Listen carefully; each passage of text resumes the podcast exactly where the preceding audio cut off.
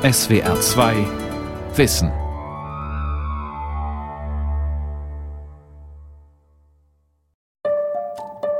Wenn ich nochmal in die Grundschule müsste, würde ich auf jeden Fall in eine Inklusionsklasse gehen. In der Inklusionsklasse kann man nämlich die behinderten Kinder kennenlernen und mit ihnen Spiele spielen und besser umgehen mit solchen Menschen. Wir fragen regelmäßig Eltern und Schüler ab und auch Kollegen, wie es ihnen in diesen inklusiven Settings geht. Und ich würde es heute noch einmal machen. Inklusion, dann ist nicht mal eine Barrierefreiheit gewesen an der Grundschule. Dann habe ich gesagt, wie das funktionieren soll und wer gibt ihm Essen. Und das waren alles so Fragen, wo ich sage, mm, ja, war für uns nicht also vertretbar, dass es dem Kind da gut gehen soll. Das Ende der Förderschule. Wie geht gute Inklusion? Eine Sendung von Franziska Hochwald. Am 3. Mai 2008 trat die UN-Behindertenrechtskonvention in Kraft, die Menschen mit Behinderung die uneingeschränkte Teilhabe in allen gesellschaftlichen Bereichen ermöglichen soll. Besonders wichtig dafür ist der Zugang zu Bildung. Um dem gerecht zu werden, hat der Landtag von Baden-Württemberg im Jahr 2015 eine Änderung des Schulgesetzes zur Inklusion verabschiedet. Seitdem können Eltern von Kindern mit Behinderung wählen, ob ihr Kind an einer allgemeinen Schule oder an einer Sonderschule lernen soll. Wie sieht das in der Praxis aus? Gelingt die Inklusion? Michael Hirn ist Rektor der Helene Fernau Hornschule in Stuttgart, einem sonderpädagogischen Bildungs- und Beratungszentrum. Vor 2015 gab es praktisch keine Möglichkeit, dass Kinder und Jugendliche mit Behinderungen eine allgemeine Schule besuchen konnten. Jetzt wurde diese Möglichkeit eingerichtet, praktisch als zweiter Strang, wie Kinder und Jugendliche beschult werden können.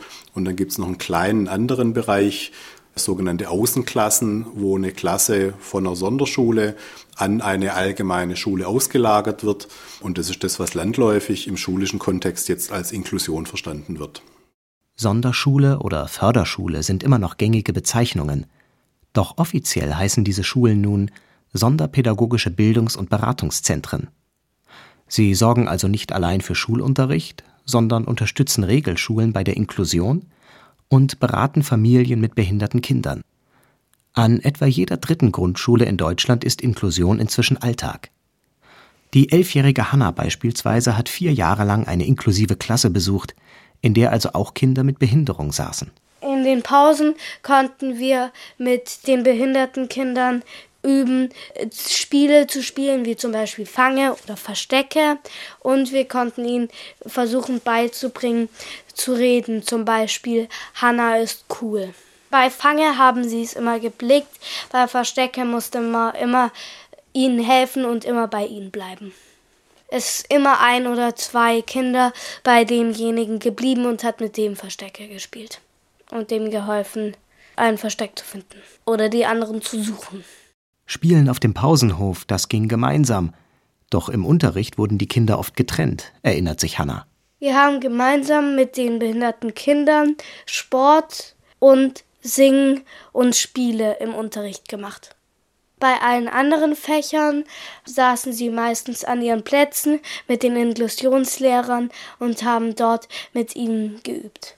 Kerstin Merz-Atterlig, Professorin für Pädagogik bei Behinderung und Benachteiligung sowie Inklusion an der Pädagogischen Hochschule Ludwigsburg, ist überzeugt davon, dass Inklusion funktionieren kann – allerdings nur, wenn sich der Unterricht grundlegend verändere.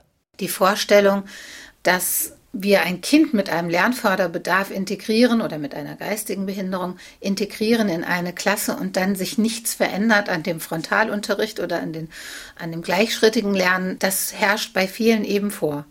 Und viele haben keine Erfahrungen im zieldifferenten Unterricht, also weder die Lehrkräfte noch die Eltern. Das heißt, hier geht eben mit dieser Reform, Schulreform, geht eben ein erhöhter Bedarf an Aufklärungsarbeit, an Professionalisierungsarbeit einher, den aus meiner Sicht die Regierung, die Landesregierung nicht ernst genug genommen hat.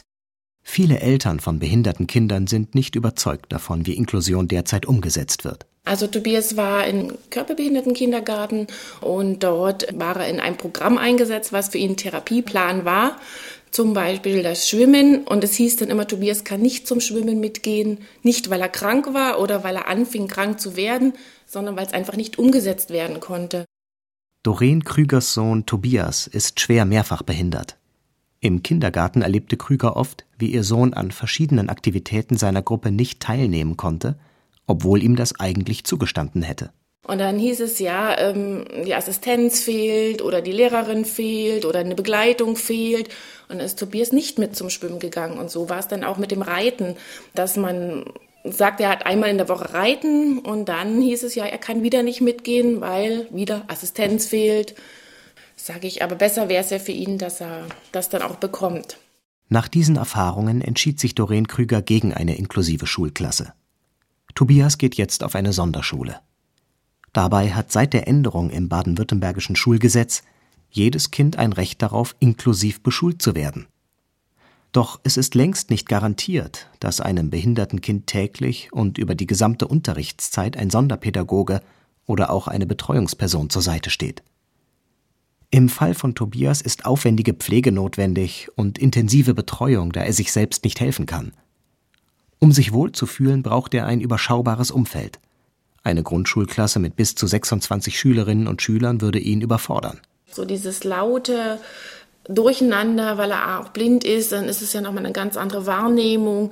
Und dann merkt man diese Reizüberflutung. Entweder fangen die Augen an zu flackern oder er ist dann so ganz zusammengekrümmt und dass er dann sich einfach nicht wohlfühlt. Sind Kinder mit Behinderung an Förderschulen also besser aufgehoben?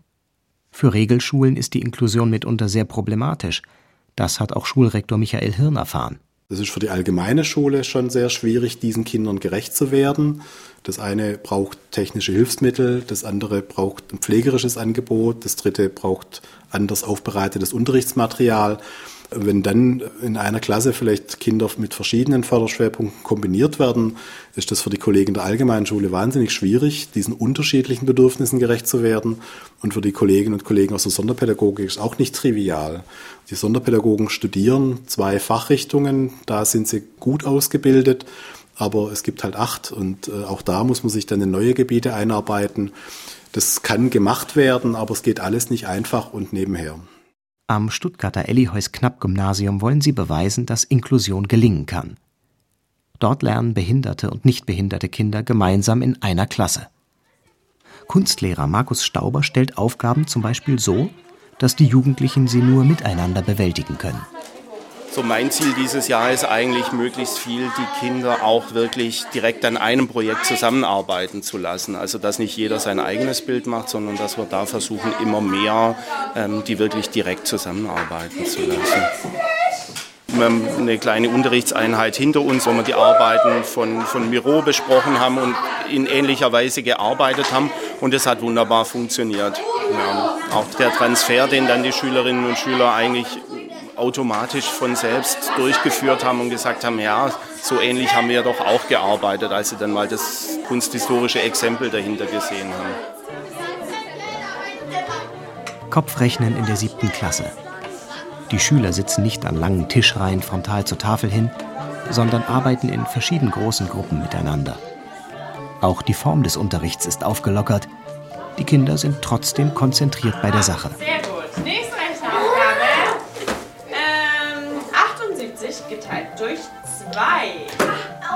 Im Matheunterricht arbeiten Lehrerin und Sonderschulpädagogin Hand in Hand. Die Kinder bekommen abwechselnd Aufgaben. 15 minus 23. Hä, das geht gar nicht. Und noch etwas wollen sie am Ellyhäus-Knapp-Gymnasium umsetzen. Die behinderten Kinder machen in allen Schulfächern mit, nicht nur in den musischen und sportlichen Stunden. Nach dem Kopfrechnen steht eigenverantwortliches Lernen auf dem Stundenplan.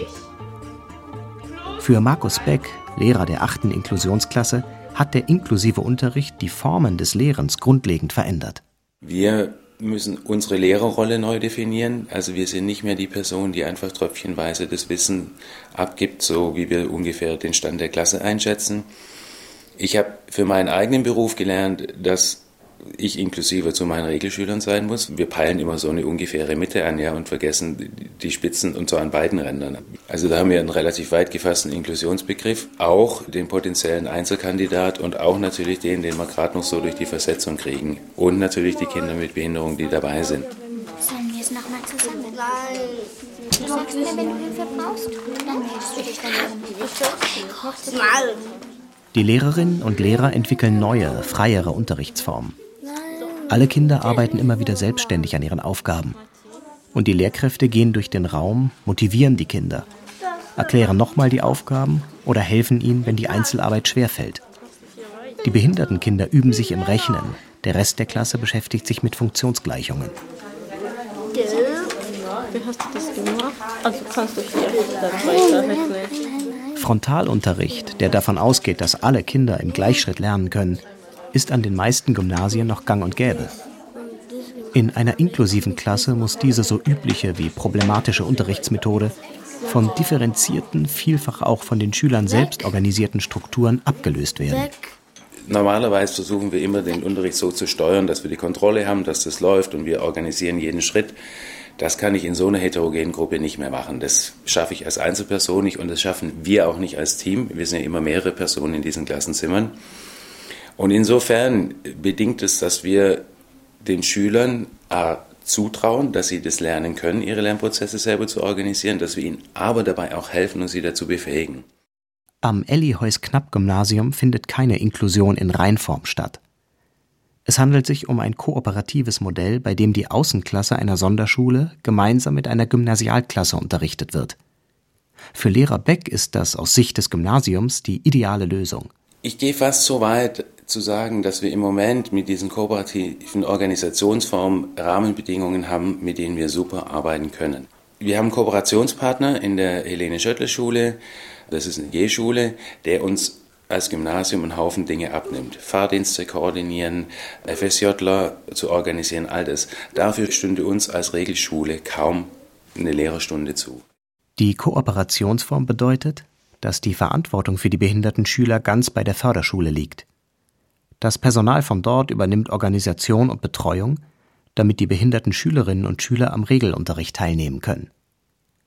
Bei der vollen Inklusionsform gibt es diese Vorteile in Baden-Württemberg zurzeit nicht.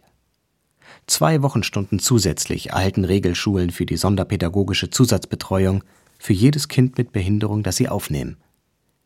Das sei viel zu wenig für die Schulen, meint Rektor Hirn, zumal die meisten Schulen ohnehin schon großen Personalmangel hätten. Letztes Jahr hätten 350 neu ausgebildete Sonderpädagoginnen und Sonderpädagogen eingestellt werden können. Davon mussten über 120 mit anders qualifizierten Menschen eingestellt werden. Und anders qualifiziert heißt nicht andere Lehrer, sondern alles Mögliche. Die kriegen dann Vertretungsverträge. Da gibt es die wildesten Berufsbiografien und es zeigt, wie groß der Bewerbermangel in dem Bereich liegt. Es gibt Berechnungen, die sagen, um mit der Zahl von Kindern sinnvoll zu arbeiten, bräuchten wir mindestens ungefähr 4000 neue Stellen. Die Landesregierung hat damals eine Zahl von 1300 festgelegt, die sie neu schaffen wollte. Und die werden größtenteils auch geschaffen. Aber im Grunde reichen weder die Stellen noch gibt es genug Bewerber. Bis vor wenigen Jahren noch wurde debattiert, ob Inklusion überhaupt gelingen könne. Heute steht das außer Frage. Dafür streiten Schulträger, Lehrer und Eltern über die konkrete Umsetzung. In Deutschland sei die Lage aus vielen Gründen speziell, sagt Pädagogikprofessorin Merz Atterlig. Ich stelle mir auch die Frage, warum haben wir in Deutschland so viele Kinder, die diesen Status haben? Wir haben viel mehr als in den anderen europäischen oder internationalen Ländern. In Deutschland besuchen die allermeisten Kinder mit attestiertem Förderbedarf eine Sonderschule. Weltweit ist die Zahl nur in Belgien noch höher. Woran liegt das?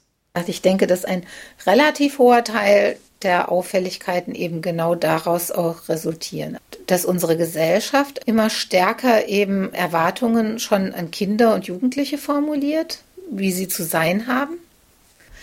Wir stellen uns in Deutschland auch mit diesem segregierten Bildungssystem absolut ins Abseits. Wenn wir eine Europakarte vor uns hätten, dann gucken würden, in welchen Ländern wird überhaupt nach dem vierten oder sechsten Schuljahr in niveaudifferenzierte Schultypen aufgegliedert, dann erkennen wir sehr schnell, dass es fünf oder sechs anders gefärbte Länder sind und es sind die deutschsprachigen Länder. In allen anderen europäischen Ländern, die skandinavischen, England, wird mindestens bis zum achten, meistens sogar bis zum zehnten Schuljahr gemeinsam gelernt. Da gibt es keine unterschiedlichen Schultypen.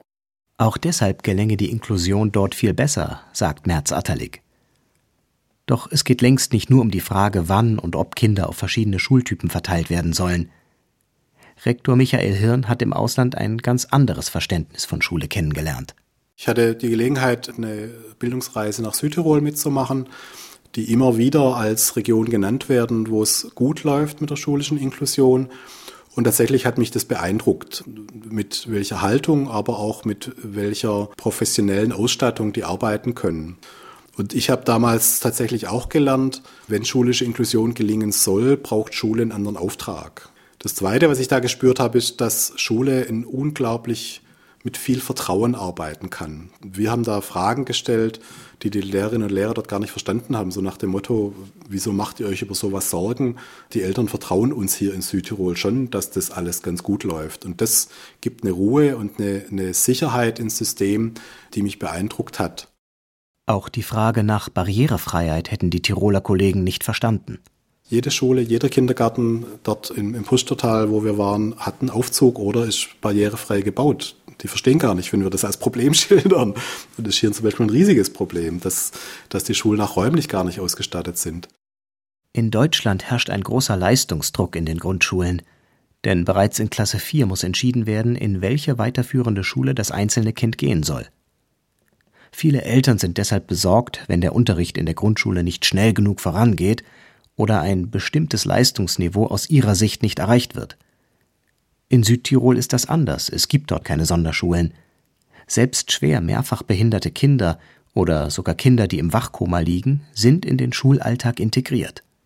Dabei ist es selbstverständlich, dass alle Kinder zwar gemeinsam, aber jedes nach seinem Tempo lernen darf. Die haben dort ein System, dass alle Kinder die Grundschule besuchen. Es gibt so gut wie keine äh, Privatschulen alle Kinder sind dann in Klasse 6, 7 und 8 zusammen in der Mittelschule. Da gibt es noch keine Aufteilung in irgendwelche Begabungsprofile. Und erst ab Klasse 9 gibt es dann eine Trennung in äh, Gymnasium und beruflicher Bereich. Und auch da haben die Eltern eigentlich die Wahl und der Auftrag an die Schulen ist, allen Kindern, egal wo sie sind, ein gutes Angebot zu machen. Und das ist schon mal eine Voraussetzung, äh, um gut arbeiten zu können. Ein weiteres Thema ist die Kostenfrage. Die Ausgaben für das baden-württembergische System, das sowohl Sonderschulen als auch Sonderpädagogen in Regelschulen vorsieht, sind bereits jetzt immens. Der Bundesrechnungshof hat für Niedersachsen, wo ein ähnliches System in Kraft ist, errechnet, wenn alle derzeit noch existierenden Förderschulen aufgelöst würden, könnte man sämtliche Klassen aller Schulformen zusätzlich mit knapp sechs Stunden Förderunterricht ausstatten. Das wäre eine enorme Entlastung für die Lehrer der Regelschulen und würde die Betreuung behinderter Kinder sehr erleichtern. Bislang jedoch sind das nur Rechenspiele, die Praxis sieht anders aus. Das ist genau das Problem in Baden-Württemberg, also dass man versucht, die Inklusion in die Segregation zu integrieren, also dass letztendlich das Schulgesetz beispielsweise sich nicht vehement verändert hat, sondern die Inklusion lediglich als Aufgabe für die Sonderpädagogik formuliert wird. Und eigentlich wäre es wichtig, dass man konkrete Vorgaben oder Vorstellungen auch eröffnet hätte. Was bedeutet das denn auch für die Regelschulen?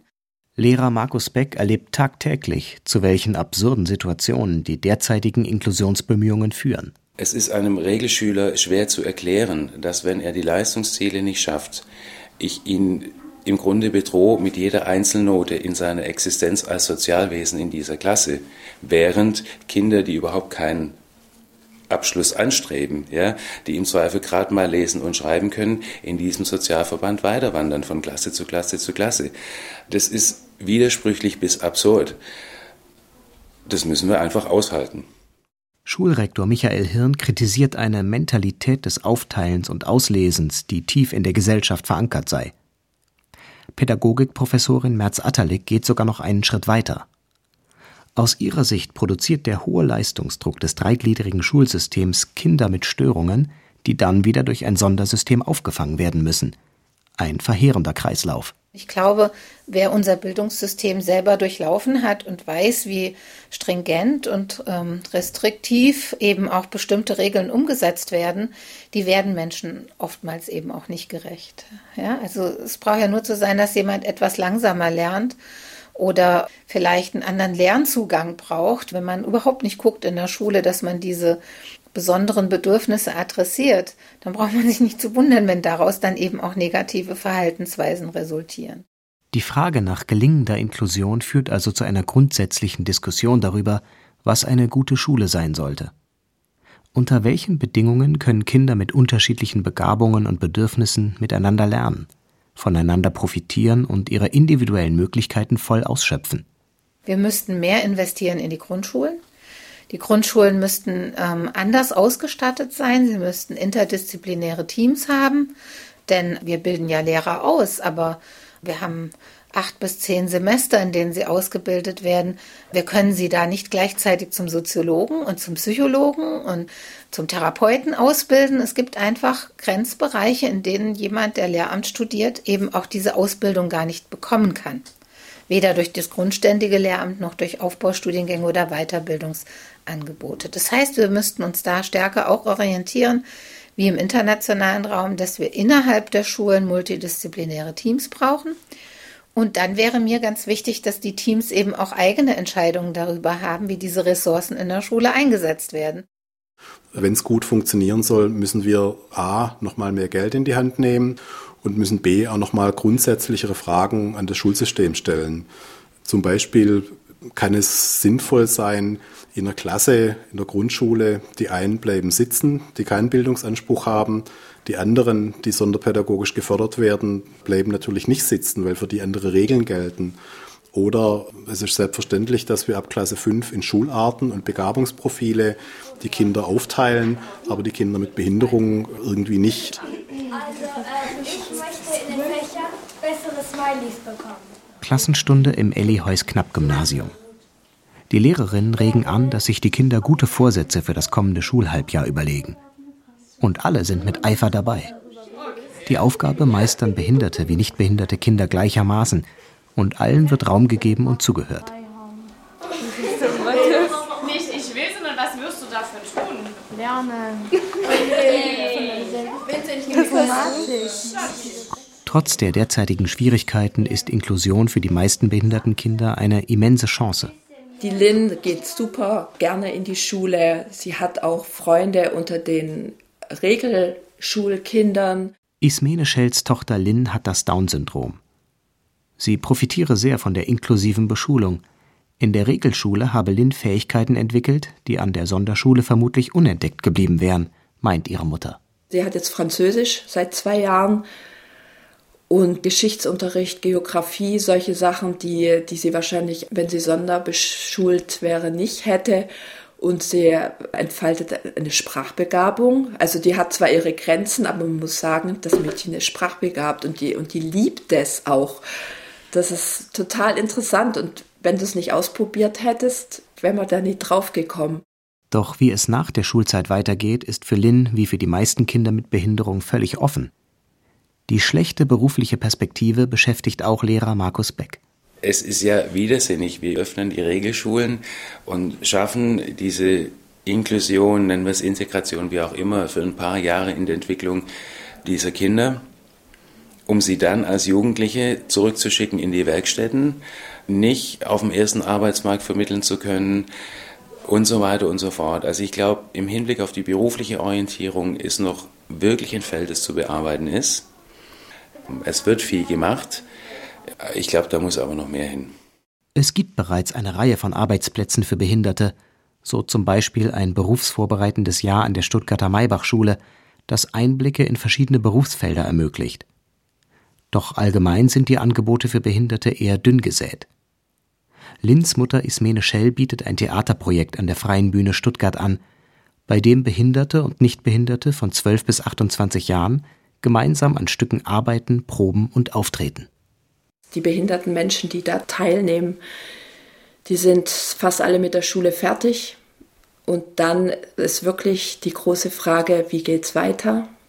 in welche Kästchen werden die dann einsortiert und da ist jede kulturelle Arbeit, sei es jetzt Theater, Musik, Band, es gibt ja Bandprojekte, Tanzen, ist eine Plattform, wo sich diese Menschen begegnen, ohne dass man dann groß Unterschiede machen muss. Also da trägt halt jeder seine Stärken dazu bei und es entstehen auch Freundschaften oder die machen auch außerhalb des Theaters was zusammen. Also es ist einfach zu sehen, in welchen Bereichen das zusammengeht. Inklusion in der Schule ist ein erster Schritt, um behinderten Menschen ein Recht auf gesellschaftliche Teilhabe zu ermöglichen. Und auch ein Anfang für eine Gesellschaft, in der wir uns wieder daran gewöhnen, Menschen mit besonderen Bedürfnissen in allen Bereichen des Lebens zu treffen und zu akzeptieren. Ein Kind, das mit anderen Kindern unterschiedlichster Begabungen und Fähigkeiten seinen Schulalltag verbringt, wird möglicherweise auch später im Berufsleben ein größeres Verständnis dafür haben, dass alle Menschen je nach ihren Begabungen und Neigungen das Recht auf einen guten Platz in Arbeitswelt, Freizeit und Gesellschaft haben. Für Professorin Merz-Atterlig wäre eine neue Idee von Schule ein erster Schritt in diese Richtung. Ich denke, in Baden-Württemberg dominiert zu sehr die Vorstellung, äh, von Kindern mit Behinderungen und Beeinträchtigungen. Ich glaube, wir brauchen eine inklusive Schulentwicklung, die unabhängig davon ist, ob ein Kind mit einer geistigen Behinderung oder einer Lernbeeinträchtigung eine Klasse besucht. Jede Schule kann sofort anfangen, eine inklusive Schule zu werden, indem sie einfach einen bewussteren Umgang mit Heterogenität und Diversität pflegt und die Lehrkräfte sich dafür professionalisieren.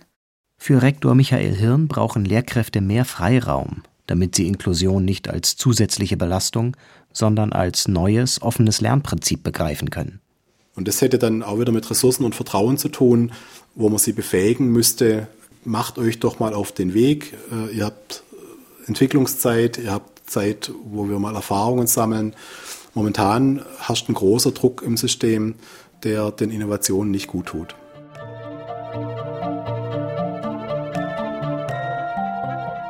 Für Eltern behinderter Kinder ist es vor allem wichtig, dass ihr Kind einen Platz findet, an dem es akzeptiert ist mit seinen Besonderheiten. Doreen Krüger, die Mutter von Tobias, sieht, dass die Freunde von Tobias Schwester einen ganz liebevollen und zwanglosen Umgang mit dem behinderten Bruder haben, eben weil sie ihn kennen und früh gelernt haben, mit seiner Behinderung umzugehen. Und Kinder, die das nicht so kennen, die sind dann eher zurückhaltend, verängstigt wissen auch nicht, ob sie mit ihm spielen können, sagen ihm nicht mehr so Hallo, gehen auf Distanz und haben eher Angst und Scheu und fragen auch gar nicht und sind dann eher so, was ist das? Oh Gott, hm.